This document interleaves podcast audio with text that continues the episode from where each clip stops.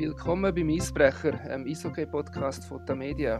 Das ist unsere 51. Folge. Mein Name ist Christian Kapp. Ich bin im Studio in Bern zusammen mit dem Marc Hopliger. Aus Zürich ist wie immer unser Kollege Simon Graf zugeschaltet. Guten Morgen miteinander. Guten Morgen, ich bin übrigens in Kilchberg, äh, äh, Heimatort vom äh, mehrfachen Meistergoalie Leonardo Cenoni. Er wohnt gerade da ziemlich in der Nähe. Und wo ist er Meister geworden vor allem? Ähm, nicht mit dem ZSC, wo ihn ausgebildet hat. genau, er ist da Meister geworden unter anderem, wo auch der Marco hockt. Ciao Marco. Ciao zusammen, ja genau. Es ist Montagmorgen. Morgen am Dienstag gehen die Playoffs los. Also wenn man denkt, wir schauen das dritte jetzt ein bisschen vor auf die schönste Zeit im Schweizer ist okay. Aber fangen wir doch erst äh, mit einem kleinen Rückblick an. Am Samstag sind wir mit Pre-Playoffs ja gegangen. Bern hat Kloten eliminiert, Lugano hat Fribourg rausgeworfen. Was ist euch zwei vor allem geblieben von diesen fünf Matches? Ja, also wenn wir, wenn, wir, wenn wir ehrlich sind, müssen wir sagen, vermutlich sind das die, äh, ist es mehr oder weniger erwartet, zu erwarten gewesen. Ich habe eigentlich, nachdem äh, Fribourg vor dem Pre-Playoff bekannt gegeben, dass jetzt der neue Heilsbringer, der neue alte Heilsbringer äh, Christi Domenico zurück, äh, zurückkommt auf Freiburg, habe ich eigentlich gedacht, okay, super Zeichen an die Mannschaft. Quasi die Saison hat man schon äh, abgeschrieben. Und äh, Freiburg hat dann, glaube ich, 120 Spielminuten nach ein Goal gemacht, wenn es mir recht ist. Also von dem her, ja, spannend, äh, spannendes Zeichen von einem Club äh, an eine aktuelle Mannschaft. Und äh, ja, der Zerfall oder der, ähm, ja, der, von, von Freiburg oder, oder einfach der, quasi die letzten paar Wochen sind schon äh, beeindruckend gewesen. Hast du damit gerechnet, dass Lugano weiterkommt, Marco? Äh, tatsächlich, ich war im letzten Quali-Spiel, dann noch, wo Freiburg Langnau 6-0 geschlagen hat. Aber das war nicht unbedingt der Referenzwert, gewesen, weil Langnau sehr ersatzgeschwächt war und auch nicht in der Form von seinem Leben ist. Wir kommen dann wahrscheinlich später noch dazu. Und äh, ja, irgendwie, ich habe schon das Gefühl gehabt, dass sich Freiburg sehr schwer wird tun gegen Lugano, weil Lugano hat so ein bisschen Fahrt aufgenommen eben in den letzten Wochen und Freiburg hat sich halt schon eigentlich jetzt über Monate immer wieder ein bisschen schwer getan. Gut, da bin ich wahrscheinlich allein gewesen, weil ich habe jetzt eigentlich schon mit Freiburg gerechnet. Und wenn man sieht, was die für Chancen liegen lassen, vor allem im Spiel 1, sie sind ja eigentlich nur in Spiel 2 im ersten Drittel wirklich unterlegen gewesen und so haben sie ja die Serie eigentlich dominiert. Aber ja, nur ein Goal geschossen. Das ist wirklich verrückt. Jetzt äh, prasselt es natürlich auf den Christian Dubé Ist wirklich er schuld an dem Ganzen in Fribourg? Ja, ob er schuld ist, ist äh, also ich weiß nicht, ob er schuld ist, aber, aber Fakt ist, er hat es jetzt sicher nicht angekriegt, oder? Und äh, wenn als Sportchef und Trainer kann er sich sicher nicht äh, aus der Verantwortung äh, stellen. Was dieser Mannschaft vor allem gefehlt hat, sind die Scorer gewesen. Schon die ganze Saison. Sie haben eigentlich recht diszipliniert gespielt, habe ich gefunden. Recht äh, atypisch für Freiburg schon die letzten zwei Jahre. Aber äh, äh ja, also der, die Rückholung von Di Domenico ist sicher richtig, weil sie brauchen jemanden, der so in das Spezielle reinbringt. Ähm, und äh, der Dübi hat gesagt, er darf sich jetzt hinterfragen und vielleicht wird er, äh, werde er aufhören. Und ich glaube nicht, dass er wird aufhören äh, Ich glaube, dass er jetzt einfach vielleicht ein paar neue Ausländer holt und nachher äh, nächstes Jahr wieder probiert anzugreifen. Aber eben so in der Kern, vor allem der Julien Sprunger, so der spirituelle Leader dieser Mannschaft, wird natürlich nicht jünger, es wird sicher nicht einfacher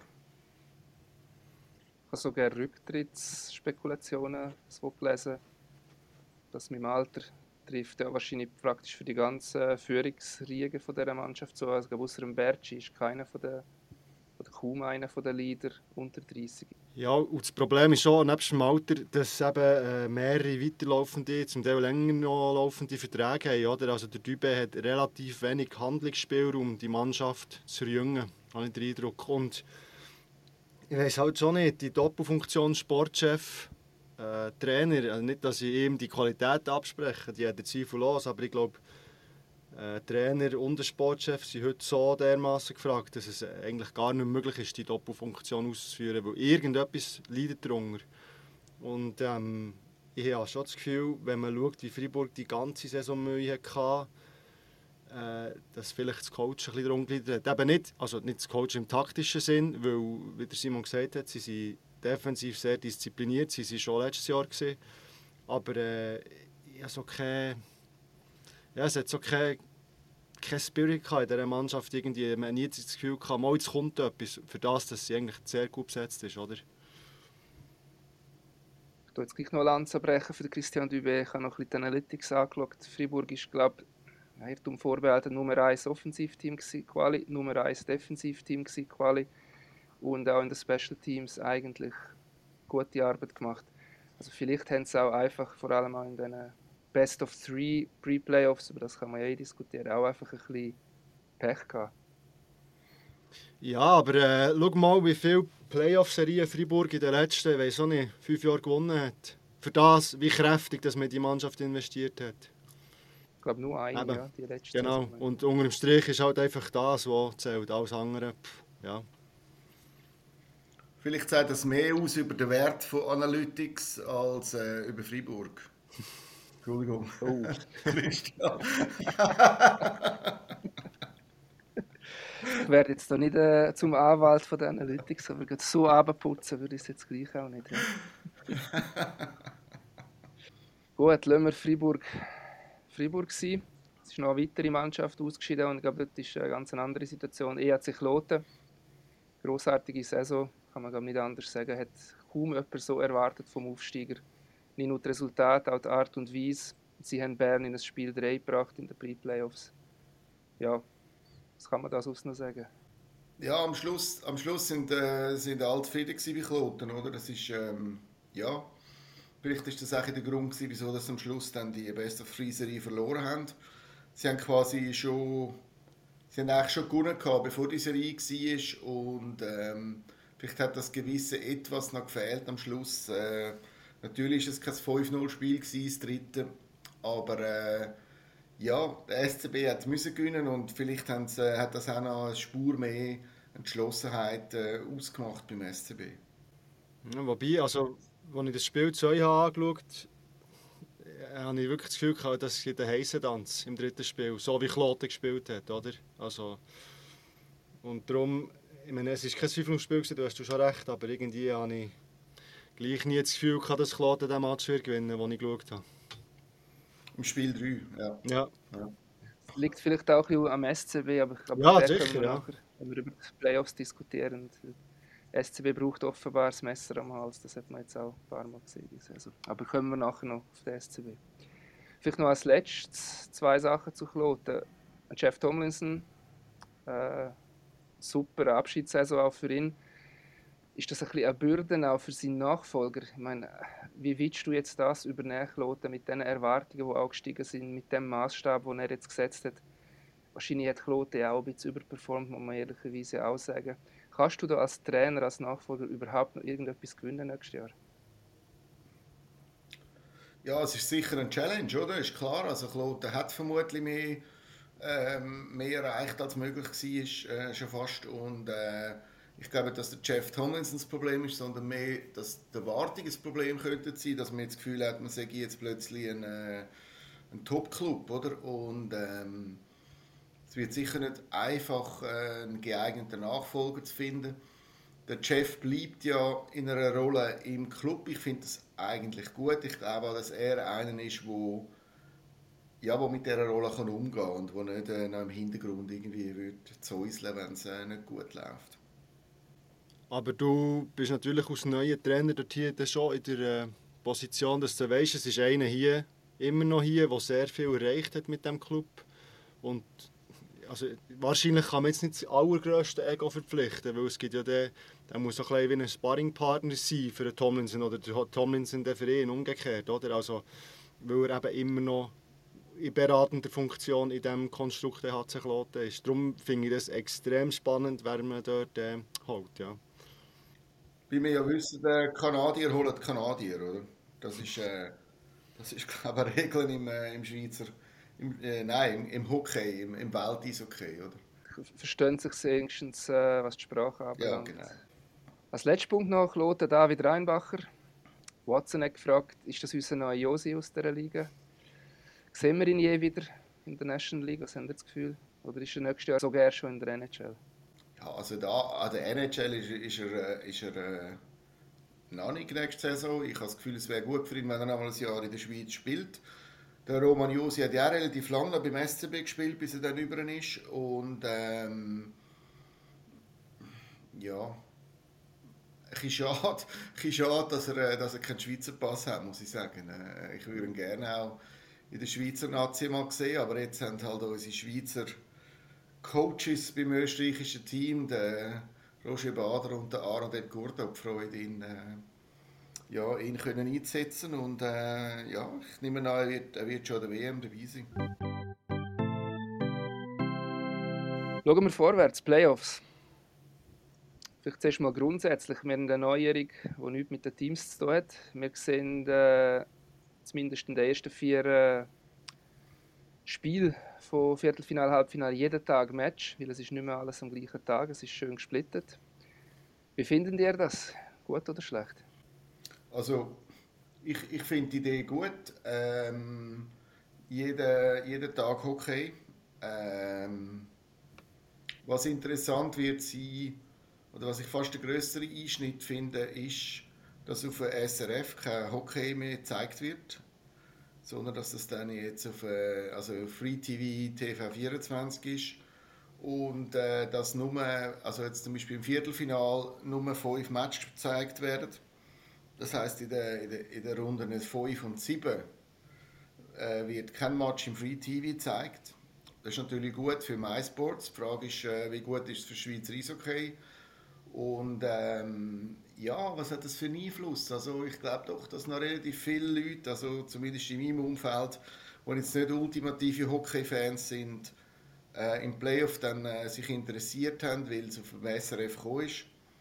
Schaltet jetzt auch bei TV24 ein und eben, sie werden, also es werden nur fünf von potenziell 14 äh, Viertelfinalspiel. Also äh, an 5 von 14 Abend wird, wird ein Match übertragen im Free TV. Das äh, finde ich schon nicht so viel. Äh, das dunkelt mir, ja, das, das wird interessant, wie, was das für Auswirkungen hat.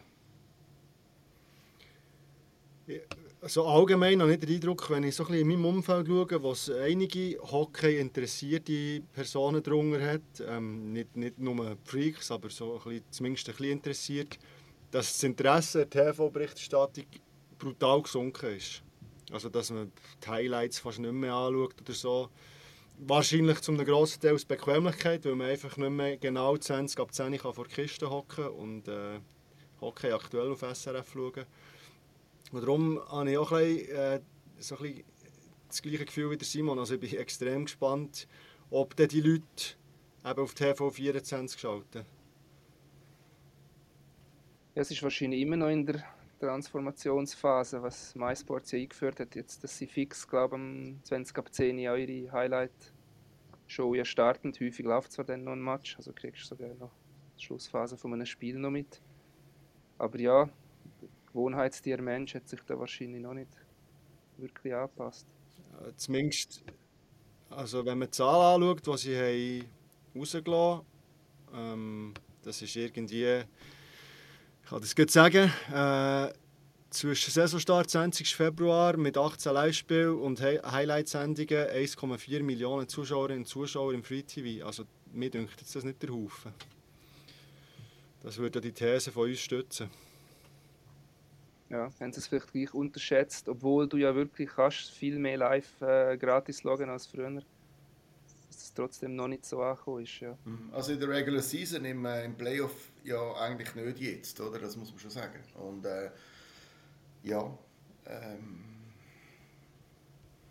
das ist dann interessant, wenn man dann Zahlen vergleicht im Playoff, oder sagen wir von TV24 und SRF, was da die Reichweite ist. Reden wir über das Match.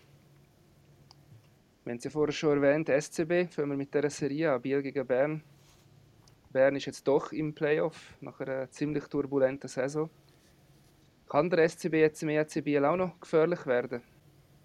Also absolut. Ähm, Ich glaube nicht, dass man gejubelt hat beim EAC Biel, wo, wo man sieht, dass der SCB durch ist. Ähm, ich, bin ja nicht aus dem Raum Bern, aber ich, ich, nehme es so ein wahr, so ein als äh, der Big Brother, der große Brüder und äh, ich erinnere ein bisschen an, äh, an die letzte Serie zwischen den beiden. Ähm, 2019 Halbfinal, wo Biel 2-0 und 3-2 geführt hat und dann äh, die Chance hatte, im Finale zu kommen. Und nachher haben sie, äh, haben sie es äh, grandios verspielt, 0-1 und 1-5 verloren. Und äh, letztes Jahr im Viertelfinale gegen den ZSC war es genau gleich. 2-0 und äh, 3-2 geführt und dann verloren. Also die Qualität von dieser Mannschaft ist unbestritten, aber die Frage ist ein bisschen, ja, holt sie jetzt wieder ihre Vergangenheit ein? Äh, können sie, ja, können sie Playoff-Serien gewinnen? Können sie, können sie es aufs Eis bringen, wenn es wirklich darauf ankommt? Und ähm, ja, ist ein grosser Test für das Team von äh, Anti Türmänen. Ähm, was interessant ist, ist der Umstand, dass wirklich das erste Mal jetzt Biel als Favorit in eine Serie gegen Bern steigt. Das war äh, in den letzten Jahren nicht der Fall. Gewesen. Auch 2019 noch nicht, obwohl man dann in der äh, Quali recht nach beieinander gespielt hat. Und ich, ich sehe es ein bisschen wieder, äh, Simon, es wird, wird ein Duell auf Augenhöhe sein. Ja. Also ich kann mir vorstellen, dass das sehr, sehr enge Serie gibt. Ja, der SCB muss für mich einfach auch seine Breite mehr ausnutzen. Das hat er gegen Kloten, wo um alles um nichts gegangen ist, nicht wirklich gemacht. Auch im Powerplay nicht. Ich habe noch Zahlen angeschaut. In dieser Serie hat der SCB der erste Powerplay-Block 71% auf dem Eis gehabt, also der zweite Block in dem Fall nur 29%. In dem zweiten Block spielen Leute wie Simon Moser, Tyler Ennis, Tristan Scherwey, Roman Löffel, Mika Henauer. Also es gibt wirklich einen Grund, dass man die nie bringt. Nein, ich glaube, das ist genau dort drin liegt der grosse Vorteil von Biel, dass man ausgeglichener besetzt ist spitz und vor allem, dass man die Ausgleichheit auch nutzt. Die Eiszeiten werden viel besser verteilt, man tut die Verantwortung auf mehr Schultern verteilen. Ähm, und jetzt kommt noch dazu, jetzt hat man ein bisschen Zeit gehabt, sind noch ein paar Schlüsselspieler angeschlagen gesehen, die jetzt glaube ich, langsam wieder fit sind. Also genau mit dem muss Biel eigentlich in dieser Serie punkten der Toni Söderholm hat angekündigt, er werde das jetzt besser verteilen gegen Biel. Oder ausgleichender verteilen. Ich glaube, es muss er einfach. Also du kannst nicht mit drei Linien spielen und hoffen, eine Best-of-Seven-Serie gegen Biel zu gewinnen. Ja, aber... Absurd aus meiner Sicht. Ich, seine Worte in Ehren, aber ich zweifle noch ein bisschen, ob er den durchzieht. Die Frage ist halt ein bisschen die Psychologie äh, von dieser ganzen Serie, oder? Äh, Biel, ähm, es wird jetzt erwartet, oder sie müssen jetzt diese Serie gewinnen. Es ist eigentlich, äh, sie haben sehr viel zu verlieren. Der SCB hat ähm, mittelmäßige Saison hinter sich, hat sich jetzt be ähm, befreit und ist jetzt dabei. Und äh, man hat ja schon oft gesehen, dass dann plötzlich so ein sogenannt Grosse, die eine schwierige Quali haben, dann im Playoff plötzlich, plötzlich aufblüht. Und ähm, ja, ich, ich, also ich glaube, das wird ein heißer Tanz für Biel, trotz äh, allem, äh, trotz Breite, trotz Supergoalie, trotz äh, Analytics, nehme ich an, die werden auch für Biel sprechen, äh, wird das ein heißer Tanz. Da gibt es natürlich noch einen Faktor, man kann noch vieles über Aufstellungen, Linien, Eiszeiten reden. Bern gegen Biel könnte auch zu Biel gegen Christi Domenico werden, der Faktor der Chris ist ja, der Dido ist häufig eine Reizfigur, auch in anderen Stadien, aber das ist, wird alles in Schatten gestellt von dem, was am bei Bern Biel ist. Das kann man glaube schon so sagen, Marco. Das ist absolut so, ja. Er ist dort wirklich Persona non grata, seit er sich äh, in der Playout-Serie 2016 mit Langnau dennoch gegen Biel mit dem Bieler Publikum angelegt hat. Und er wird sicher schon morgen Abend einen herzlich äh, warmen Empfang bekommen ja, von allen Beteiligten, inklusive Spieler. Es ist für Bern wahrscheinlich, ja, ein Gameplan ist, es ist zu hoffen, dass für sie sich nicht alles um den Dido dreht, sondern einfach so um Eishockey. Das wäre sicher ein Vorteil für den SCB.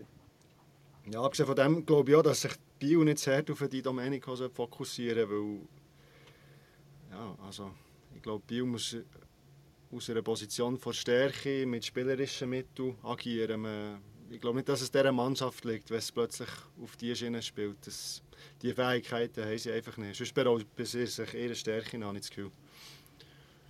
Also kann es sogar umgekehrt sein, dass es für Biel besser ist, wenn sich nicht alles um den Dido dreht? Ich habe einfach das Gefühl, sie machen sich keinen Gefallen, weil man hat ja gesehen, der letzte Match in Quali, wo der Di Domenico glaube so nach wenigen Sekunden im roten Bereich gedreht hat, auch begünstigt durch ein paar Provokateure auf Bieler Seite, die nichts unterlassen haben, um ihm nachzujagen. Dort war das Spiel wirklich einfach chancenlos. Es war 4-0. Äh, weder Emotionen noch mit spielerischen Mitteln hat man dann dem SCB etwas entgegenzusetzen kann. Darum habe ich das Gefühl, man tut gut daran, wenn man dem die Domenico aus Bieler Sicht nicht zu viel Gewicht gibt. Ja, absolut. Also, ich, ich, ich glaube, er wird sich auch selber. Äh, also ich glaube, Biel muss nicht einmal so viel machen und es wird trotzdem äh, relativ hitzig werden, oder? Also von dem her. Ich glaube auch nicht, dass das äh, unbedingt die Strategie ist vom Anti-Türmänen. Das ist nicht, seine, ja, das ist nicht seine Philosophie. Wir haben gesagt, wir tippen alle Serien. Fangen wir also an. Biel Bern, wie geht das aus, Marco? 4-3 für Biel. Simon? Ähm, ich sage 2-4 für äh, Bern. Ich sage 4-2 für Biel. Übrigens nur noch zum Tippen, also ähm, äh, ja, wisst ihr, auf welchem Platz wir Biel tippt haben in der Sonntagszeitung vor dem äh, Saisonstart? Sie sind zu alt und äh, das Fenster ist zu und also alles, was wir bei Fribourg glaube auch gesagt haben. Oder? Miserable Vorbereitung, gehabt, ein bisschen Unruhe. Äh, wir haben sie sicher nicht in der Top 6 gehabt, ja. Ja, zehnter Platz. Ja, so viel zu, äh, zu unseren äh, Tippfähigkeiten. Lassen wir das so stehen. ZSC Davos. Der Klassiker im Viertelfinal. Simon, vielleicht gerade als erstes ist der Mark Crawford beim ZSC jetzt endgültig angekommen. Ich glaube, er ist schon lange angekommen. Also, ähm, sie haben sicher eine schwierige erste paar Wochen gehabt, wo sie sich endlich bisschen finden mussten. Vielleicht sind sie auch übermotiviert. Ähm, also die Spieler haben sich enorm gefreut, dass es einen Wechsel geht an der Bande. Ähm, einfach weil, ja, weil wieder etwas gegangen ist, weil, weil, weil, weil alles so festgefahren war vorher und ähm, ja, ich habe das Gefühl, jetzt ist auch inzwischen sein Hockey hat im ZSC. Man sieht, ist, äh, der Böck zirkuliert schneller, sie, sie spielen, sie spielen wieder ein Crawford-Hockey, noch nicht ganz so in Perfektion, wie sie es gemacht haben, so zu ihren besten Jahren von, sagen wir, 13 bis 16, wo sie ja Quali dreimal gewonnen haben, aber ähm, ja, ähm, eigentlich äh, hat mir gut gefallen, was ich in den letzten paar äh, Wochen äh, so gesehen von dieser Mannschaft, ob schon sie noch recht dezimiert war, muss man auch sagen. Von dem her, ja, ist angekommen. Du hast ja mit Mark kürzlich ein längeres Interview geführt. Er ist auch, wie nur der Dido, ist, äh, in der Schlagzeile wegen Emotionen. Auch der Mark Crawford hat das geschafft mit seiner Schiedsrichterbeschimpfung. Ähm, wie hast du das Gefühl, hat er das abgehakt? Droht das auch bei ihm nochmal, dass der Vulkan explodiert? Ja, also ist klar, er kann schon voll, äh, der Vulkan kann schon explodieren. Ist jetzt in den letzten paar Wochen seit dieser Schiedsrichterbeschimpfung ähm, ähm, eigentlich auffällig ruhig gewesen an der Bande. Er hat gesagt, ihm sei es peinlich und ähm, es tut ihm leid und er hoffe, dass ihm so etwas nicht mehr passiert. Also er hat sich in aller Form entschuldigt für das und hat auch keine Ausreden gesucht. Das finde ich auch richtig. Und, ähm, aber klar, er ist ein emotionaler Coach und äh, ich glaube auch nicht, dass er jetzt einfach nur kann an der Bande stehen kann, wie vielleicht andere und, und nichts sagen. Also ich glaube schon, dass er die Emotionen braucht und ähm, ich glaube, die Entrüstung ist jetzt... Äh, ja, intern nicht so groß wie, wie extern über die, über die Entgleisung. Der Wolf hat jetzt Kreide gefressen, oder? So könnte man das sagen mit dem Mähl. mit sanfter Stimme und reumütig und seligem Blick tut er sagen, wenn ihm alles leid tut. Und sobald zur ersten Playoff-Runde klebt, geht der Puls wieder in die Höhe. Er muss sich da vielleicht äh, an einen früheren sowohl Davos als auch ZSC-Trainer richten. Don't say fuck you to the ref. Genau, genau. Curto vor vielen, vielen, vielen Jahren mal Wunderbar. gesagt. Das ist ein guter Tipp an alle Trainer, nicht nur Mark Crawford. Es gibt in dieser Serie äh, wie einen Süd- und einen Nordpol, kann man fast sagen, wenn man Trainer vergleicht. Bei Davos redet man natürlich von den Co-Trainern Walter Imonen, äh, Glenn Metropolit, aber ich glaube, als Head Coach kann man schon den Walter Imonen bezeichnen. Er ist ruhiger Gentleman on und off Eis. Welchen Einfluss hat vielleicht die Konstellation? Der Walter Imonen weiß auch, er wird nächste Saison wieder nur Assistenztrainer sein. Also er coacht nicht um seinen Job. Wie kann er die Serie beeinflussen beim HCD? Ja, du, also du kennst ihn ja äh, sicher am besten von, von uns drei, oder? Aber ich finde, was soll ich sagen, ich, ich finde es ein eine komische Situation, dass vor dem Playoff bekannt wird, dass die zwei, die jetzt das Team führen, nächstes Jahr wieder ins zweite Glied zurücktreten und dass dann der Josh Holden kommt, der ja notabene noch nie auf irgendeiner Stufe Headcoach war. Ähm, aber vielleicht äh, entspricht das dem, äh, dem Charakter. Ich weiß es nicht, von, dass sie sagen, ja, wir, wir sind nicht genug, um eine Mannschaft zu führen und darum gehen wir wieder zurück. Aber äh, ja, ich finde es äh, ja, irgendwie zeugt das schon nicht gerade von Selbstvertrauen. Ja, also der, auch dass der Trainerwechsel jetzt schon bekannt ist worden, jetzt geht unmittelbar von den Playoffs, denke ich mir auch ein speziell. Und wenn man schaut, die Mannschaft ist ja mit dem Vorgänger nicht mehr allzu glücklich gewesen. Darum ist es ja nachher zu dem Zwist gekommen. Und darum bin ich sehr gespannt, wie die Mannschaft unter diesen zwei Trainern, die total anders sind äh, als der alte Trainer, in den Playoffs wird funktionieren. Ja, es gibt da zwei, drei Sachen, die man vielleicht sagen kann. Jan Alsten, der Sportchef von Davos, hat schon vorher betont, dass ähm, Metropolit Imonen nicht eine Lösung wird sein für nächste Saison. Also das haben sie schon vorher gewusst. Denn der Jan Alsten ist, glaube ich, das schlecht gehütete Geheimnis im Schweizer Eishockey gewesen. Also es ist irgendwie nur noch als Vollzugmeldung jetzt vorgekommen. Auch wenn sie sagen, natürlich am Schluss hat es drei Kandidaten gegeben, von etwa irgendwie über 20 ursprünglich. Und aus denen hat man dann halt evaluiert und ist man darauf gekommen, dass Josh Holden der Beste ist. Ob das so ist, ich glaube, da könnten wir einen eigenen Eisbrecher füllen. Das müssen wir jetzt nicht noch zu sehr eingehen. Was beim Walter Imonen vielleicht ist, er ist wahrscheinlich einer der unterschätztesten Coaches im Moment, genau aus dem Grund, weil er ja wirklich ein Lautsprecher ist, nie im Mittelpunkt steht.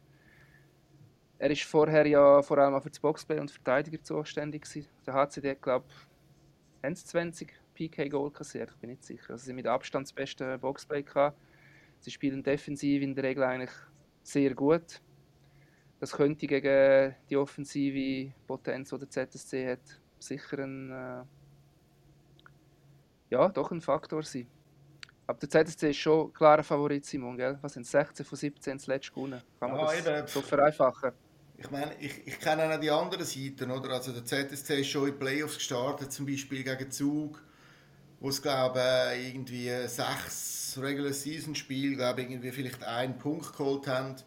Und nachher war es 4-0, gewesen, oder? Also für Zürich. Äh, so eine Playoff-Serie kann dann schon ganz eine andere Dynamik annehmen. Nur schon, ja, wenn sie jetzt den Start verpatzen. Grundsätzlich nicht an das Spiel vom HCD.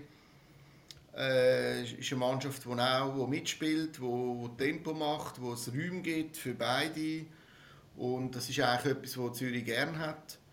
Und ich kann mir jetzt auch nicht vorstellen, dass der HCD sich komplett äh, zurückzieht und einigelt und äh, Trap spielt und, äh, und nur noch sein eigenes Goal beschützt und Konter macht. Also ich glaube, das würde auch dieser Mannschaft nicht äh, entsprechen. Von dem her, ich erwarte sicher sehr äh, äh, ja, temporeiche, spektakuläre Spiele und ähm, ja, äh, grundsätzlich, grundsätzlich müsste Zürich schon zu favorisieren sein, aber äh, wie gefestigt die Mannschaft ist, das weiß man auch nicht. Sie, bis vor kurzem war sie noch ziemlich in der Krise. Gewesen. Also ja, jetzt ist es so ein der Lackmustest. Schlüsselfigur in Zürich. Sicher unter vielen guten Stürmern, also nebst vielen guten Stürmern, Dean Kukan in der Verteidigung. Was ist da dein letzter Stand? Ist er dabei? Oder geht er aus verletzt? Ja, er trainiert, er trainiert inzwischen mit, mit einem roten No-Contact-Libri. No äh, ob er zum Start spielt, weiß ich nicht, aber ähm, er wird sicher eingreifen im Verlauf dieser Serie. Äh, von dem her, ja, äh, Verteidigung ist sicher ein, äh, wenn alle mitspielen können, ist sie sehr stark besetzt, oder würde ich sagen, mit dem Lechtonen, mit äh, Kukan, Gehring, Weber, ähm, ja, äh, Marti, ist vielleicht sogar die bestbesetzte Verteidigung äh, in, der, in dieser Liga. Treffen vielleicht sogar die zwei besten Verteidigungen aufeinander, also mal vorausgesetzt, das sind alle vorhanden. Also es gibt zum Beispiel bei Davos vor Dalbeck, wo sowohl äh, im Boxplay als auch 5 gegen 5 vielleicht sogar das beste defensive Duo der ganzen Liga sind. Ich tue jetzt ungern auf Analytics verweisen. das ist jetzt das ist Hokuspokus, aber ähm, zumindest dort und ich glaube auch für den Eye-Test, wie man so schön sagt, verhebt das aber schon. Die zwei sind nicht schlecht, vor allem wenn es darum geht, zum gegnerische Top-Offensiven aus dem Spiel nehmen. Ja, also es könnte, es könnte eine hochklassige werden, ja. absolut. Ich habe das nur noch als Schmankerli gleich noch zum äh. Ich habe diese Woche den Matej Stransky äh, getroffen, mit ihm äh, ein längeres Gespräch geführt. Er hat noch erwähnt, er spielt ja meistens mit Corvi zusammen in Unterzahl und sie sind ja eigentlich zwei von den absoluten Top-Offensivkräften, aber sie sind auch eines der meistgebrauchten Unterzahl-Duos. Und er hat gesagt, sie haben in den letzten zwei Saisons er meine keine 10 Gegengol kassiert in Unterzahl. Ich habe gedacht, das kann nicht sein. Ich bin es nachschauen, es sind sogar nur 5. Also es ist, ähm, das ist als Schmanker aus der Sicht, wie gut sie eigentlich in Unterzahl spielen.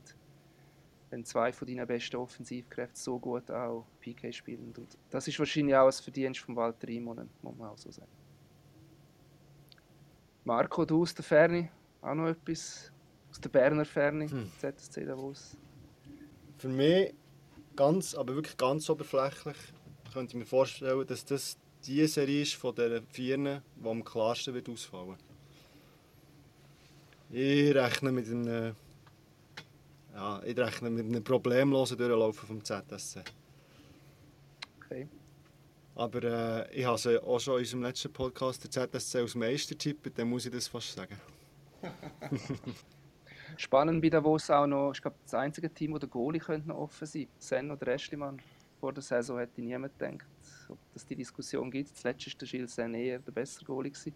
Der Peter Mettler, der Goalie-Trainer, ist ein Freund dort von Rotieren. Wer weiß, vielleicht sehen wir erstmals seit langem mal ein Team, das im Playoff mit der Goalie rotiert. Aber vielleicht spielt das alles gar keine Rolle. Gibt es trotzdem ein 4-0 für Zürich in dem Fall? Aus deiner Sicht, Marco? Ich sage 4-1 Zürich. Simon? Ja, 4-2 ZSC. Jetzt muss ich ja fast dagegen heben, sonst ist es schon langweilig. Jetzt sage ich 4-2 Davos. Zumal du ja deinen Wohnsitz im Kanton Graubünden hast, oder? Also du meinst, ich werde noch ausgeschafft oder so? nein, nein, glaube ich nicht, aber einfach, ja. ja. Wenn Nachbarn den Podcast hören, dann werden sie, äh, jetzt irritiert, wenn du auf Zürich tippen Gut. Sagen wir wie vorher, lassen wir das so stehen. Rappi Zug. Dritt gegen Sechst. Dritt wohlbemerkt Rappi, nicht Zug. Könnte Lakers wirklich den Schweizer Meisterzug auch in einer Playoff-Serie rausrühren? Könnt ihr euch das vorstellen? Ich glaube es erst, wenn sie es geschafft haben. Also, ja, mein Larapi hat ja letzte Saison schon eine exzellente Regular Season gespielt, 3-0 geführt gegen Davos und Serena verloren. Und ähm, ja, also vielleicht unterschätze ich Rappi immer noch, aber äh, also ich habe ja im letzten Podcast ist Zug mein äh, meisten Favorit gewesen, das sind sie nach wie vor. Sie haben jetzt recht äh, Fahrt aufgenommen in der letzten Zeit und äh, denkbar ungünstiges Los, würde ich sagen. Wenn du Dritter wirst, dass du gegen Zug musst spielen das ist schon eine, eine, eine harte, sehr eine harte Auslosung. Also ich hätte jetzt gegen andere wie Bern oder Lugano hätte ich jetzt äh, die Lakers favorisiert, aber ähm, ich kann mir fast nicht vorstellen, dass sie Zug können schlagen können.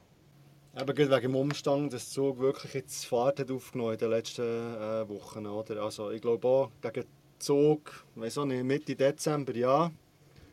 Aber jetzt ist die Maschinerie langsam ins Laufen gekommen.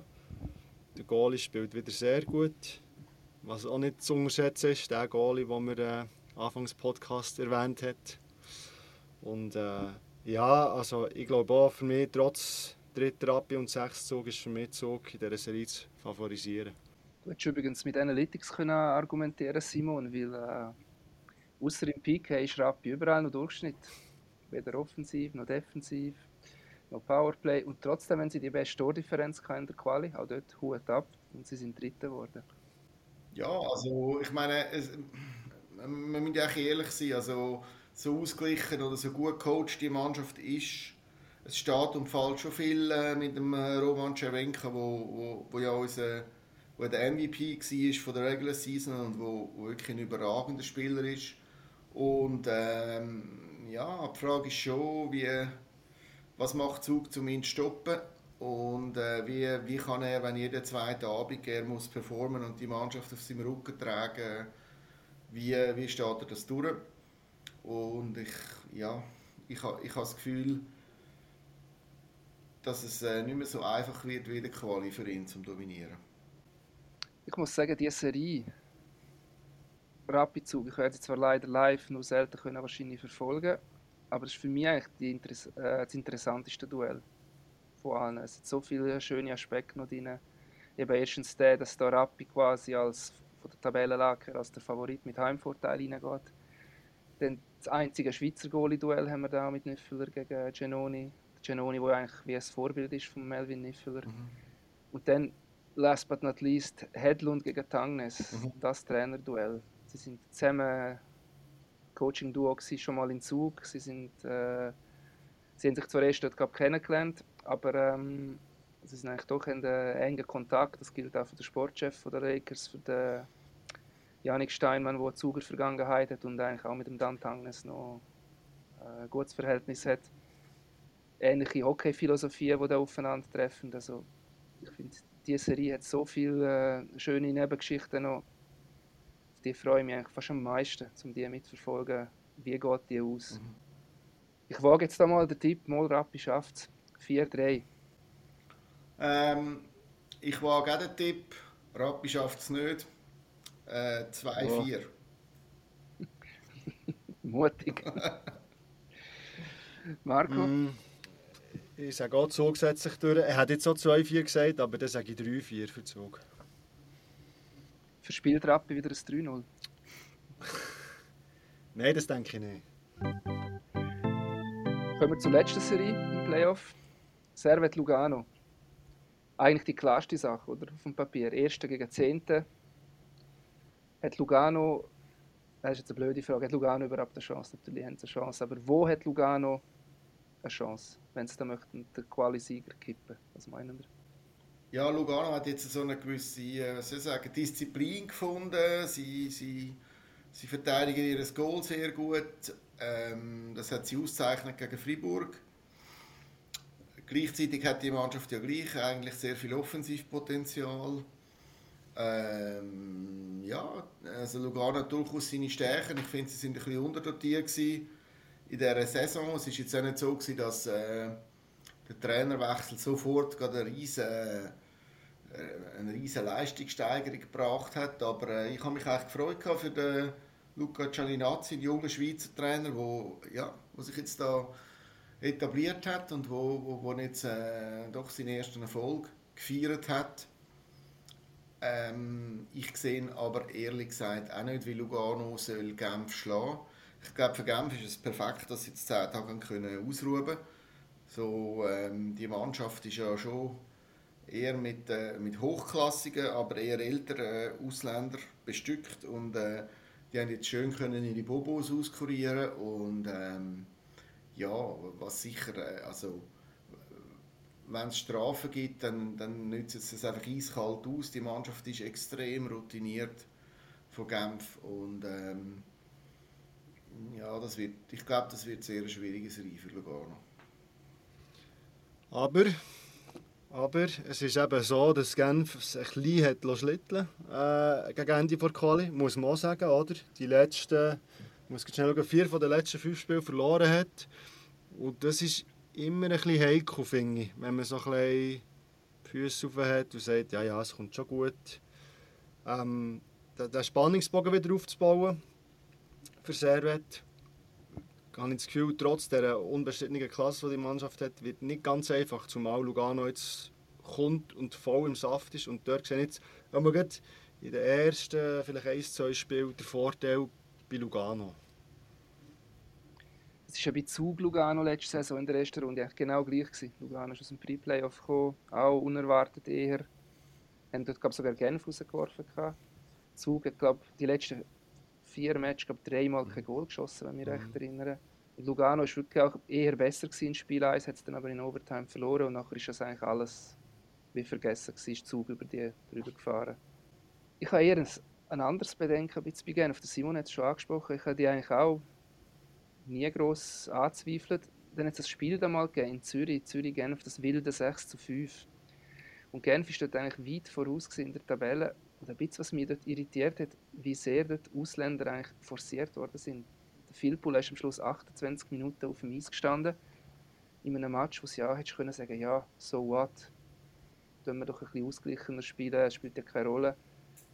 Also reagiert Genf auch im Playoff denn so, wenn es mal nicht läuft, dass alles die älteren Top-Ausländer alles richten Sie haben ja auch kaum Verletzte im Sturm bis jetzt. Sie haben ja fast mit den gleichen 12, 13 Stürmen durchgespielt. Das ist auch ein Phänomen, das du ja selten hast.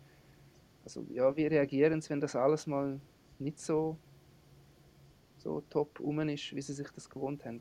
Dort habe ich ein bisschen ja, meine Zweifel. Und übrigens, Direktbegegnung Quali ist dann 2 zu 2. Habe ich gestern angeschaut.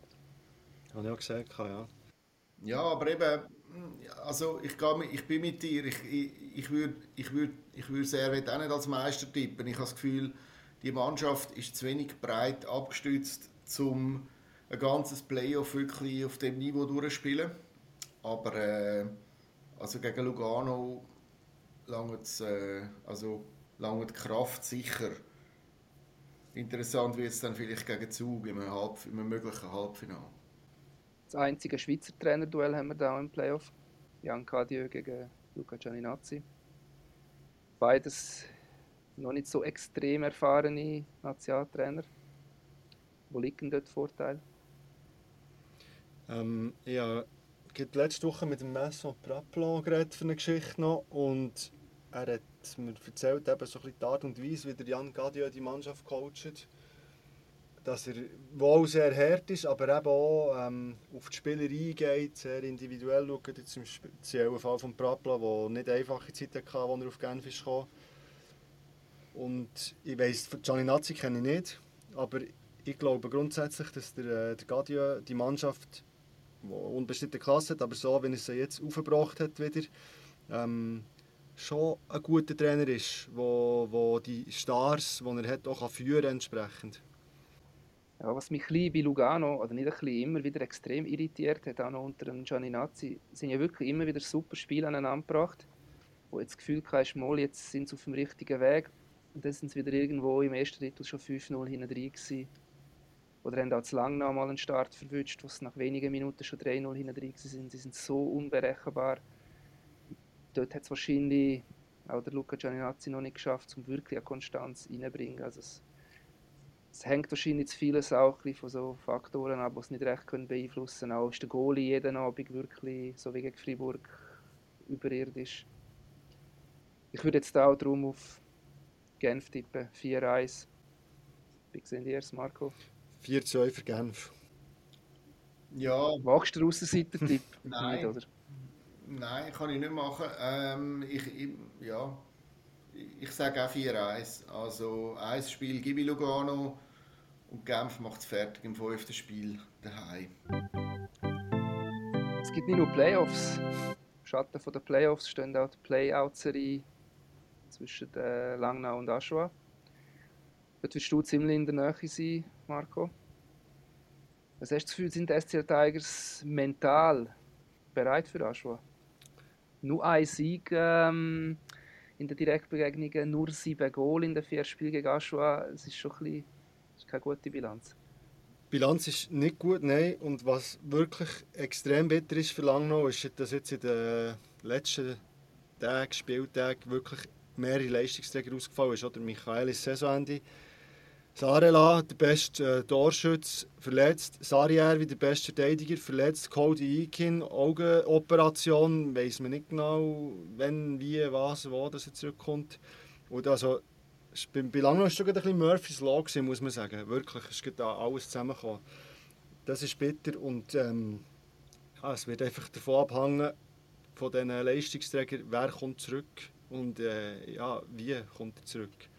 Aber äh, wenn man mit dem Team gegen Aja muss spielen, wo man die letzten Spiele gegen äh, Freiburg und Bern in der letzten zwei Quali-Runde bestritten hat, wird es ein heißer Tanz. Zumal, was man einfach muss festhalten muss, das äh, viel oft zitierte Secondary Scoring, also das Goal schießen aus der äh, dritten, vierten Linie, das findet lange noch nicht statt. Man ist so extrem abhängig von diesen Ausländern. Und wenn dort die paar Rädchen ausfallen, dann wird es halt schnell mal bitter. Also ich glaube, das könnte kaum ein anderes Team ja so verkraften, geschweige denn. Das kommt noch dazu, ja. Es ist auch natürlich ähm, nicht einfach die Aufgabe äh, mental für Langnau. Oder? Man hat lange am äh, Pre-Playoff geschnuppert, hat eigentlich eine gute Saison gehabt. Und äh, in Aschua hat man sich eigentlich schon vom ersten Spieltag an können vorbereiten, dass es die dass sie in dieser Serie werden sein, oder?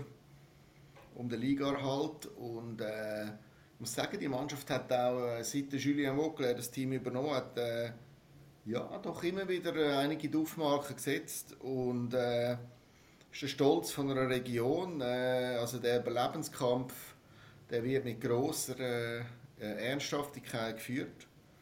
Und ähm, ich, ja, also ich bin nicht so optimistisch im Moment für Langnau, was die Serie angeht. Ähm, ob dann ein B-Club sie könnte schlagen, das wage ich eher zu bezweifeln. Also ich glaube einfach, es, es steht und geht eben mit der Leistungszeit. Also wenn, wenn die zurückkommen jetzt, sehe ich gleich Langnau noch ein bisschen zu favorisieren, weil äh, jetzt hat man doch Pause gehabt, hat sich ein von dem von diesen schlechten Wochen erholen und rein spielerisch finde ich Langnau gleich schon noch ein bisschen besser. Sie haben ein super Goalie-Duo, das er hat. Ähm, aber eben, es steht, es steht okay mit den Leistungsträgern. Ich hatte dort eher gehabt, das legendäre Berner Wochenende gegen Aschua beide Match dürfen zu schauen. Aschua Langnau 1 zu 0, Bern Aschua 2 zu 3 nach Overtime. Ja. Aschua hat ich eigentlich zuschauen, wie Aschua 125 Minuten eigentlich verteidigt und jedes Berner Team, das einfach ja, wie keine Lösung findet. Ich habe das Gefühl, es wird nicht viel anders sein in dieser Playout-Serie. Es könnte Anführungszeichen eine ziemlich hässliche Serie dort durchgeben, wo also nicht für viele spielerische, offensive Highlights sorgt und dass du irgendwie einen Weg musst finden, das zu knacken. Weil das muss man im Vauclair wirklich lassen. Also defensiv hat er die Mannschaft wirklich stabilisiert. Mhm. Was erwartest du so für Spiel? Ja, hässlich trifft es relativ gut. Ja. Also ich gehe wirklich mit der Erwartung her, dass ich ein, ein grosses Knorz sehe. Hüben wie drüben. Und äh, ja, spielerischer Glanzpunkt muss man anderswo suchen. Aber Playouts sind ja selten der Ort oder äh, die Serie für spielerische Glanzpunkte. Du hast schon erwähnt, Simon. Ähm einer von diesen zwei Teams muss ja dann gegen den B-Meister her. Jetzt unabhängig davon, ob es Aschua oder Langnau ist, droht da wirklich ein Abstieg. Wenn man jetzt schaut, wie die B-Teams, also zum Beispiel Olten, wo ja einer der Top-Favoriten ist, mit der GCK Alliance doch ziemlich Mühe hat, auch wenn es dann in fünf Spielen sich durchgesetzt haben. Gibt es da wirklich eine Challenge für das Team oder äh, brausen sie dann nicht am Schluss einfach 4-0 drüber und es wird wieder aufgezeigt, wie groß der Gap geworden ist zwischen diesen beiden Ligen. der Gap ist schon groß, oder? Aber äh, also äh, sicher äh, vom äh, ja einfach rein von der Qualität her vom Kader. Die Frage ist dann natürlich, wie, wie, ist die, wie ist die mentale Verfassung von der Mannschaft, wo, wo die Playout-Serie verliert, oder? Das ist da, also ja, das ist die Frage, wie schnell können sie sich fangen? Und ähm, wie viele Ausländer dürfen spielen? Zwei? Ich glaube vier. Vier. Ah, ah, vier, vier, okay. Ja. Das tut sicher beiden gleich wie Aschua und ja. Langnau. Ja. Ist ja bei Aschua nicht viel anders als das, was du vor wie Langnau Ja. gesagt hast, die Abhängigkeit. Also National League ist sicher eben von der Kadenz her ist viel, also das sind Welten, aber äh, ja, wenn dann, wenn, wenn, wenn dann Langnau müsste noch in, in die Serie, es ist einfach dann sicher nicht einfach für die Mannschaft, um äh, mit dem umzugehen. Und äh, der B-Meister hat dann schon eine positive, ja, wie einen positiven Ansporn. Ja, ich finde es auch nicht unbedingt ein Nachteil, dass jetzt Auto so geknurzt hat gegen GCK Lions, weil in den Playoffs das zeigt sich ja oft, Widerstand zu überwinden, an dem kann man wachsen. Und äh, also es hat auch Aufsteiger gegeben in den vergangenen Jahren, die jetzt nicht 4-0, 4-0, 4-0 durch die Nazi B oder Swiss League Playoffs spaziert sind. Ähm, darum, ich, ich sehe das nicht nur als Nachteil für Alten.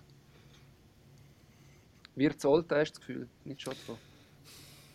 Ja, ich, habe schon das Gefühl, dass sie zu favorisieren sind. Schotfo ist sicher eine riesige Euphorie um jetzt. Ich habe gesehen, der Zuschauerschnitt ist in die Höhe, viel mehr als zu Alten. Also dort äh, freut man sich wirklich, dass die, ich jetzt, die, die mit grosser Tradition gestattete Organisation dort wieder so ein bisschen anklopft gegen. Aber ich glaube, Auto unter dem Strich ist schon stärker. Tippen wir zuerst mal jetzt Playouts. Simon, Aschua oder Langnau? Sag Aschwa, sieben Spiele, 1-0 im siebten Spiel. Kann ich äh, mit und ohne Sare Lazari wie Tipp machen, oder nicht? Willst du ja es entweder oder? Ja, nein, also ich glaube äh, äh, 4-3 lang noch. Ich sage auch Langnau, setzt sich durch. Also ausser sie sie spielen praktisch ohne Ausländer die ganze Serie, aber ich glaube, das droht ja schon nicht ganz. Ähm, 4-2 Langnau. Das war es, gewesen, der 51. Eisbrecher, der Eishockey-Podcast von der Media. Merci Marc Hopliger, merci Simon Graf. Mein Name ist Christian Kapp. Danke auch unseren Zuhörern. Hoffentlich sind ihr auch nächstes Mal dabei mit dem Eisbrecher. Allen schöne Playoffs oder schöne Playouts. Bleiben gesund, machen's gut. Ciao zusammen. Ciao zusammen, viel Spaß äh, bei der. Ja, jetzt geht's los. Ciao zusammen, viel Spaß.